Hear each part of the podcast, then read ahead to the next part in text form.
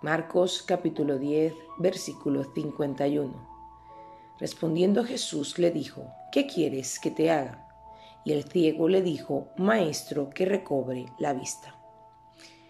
Este hombre estaba desesperado. Clamaba insistentemente a Jesús.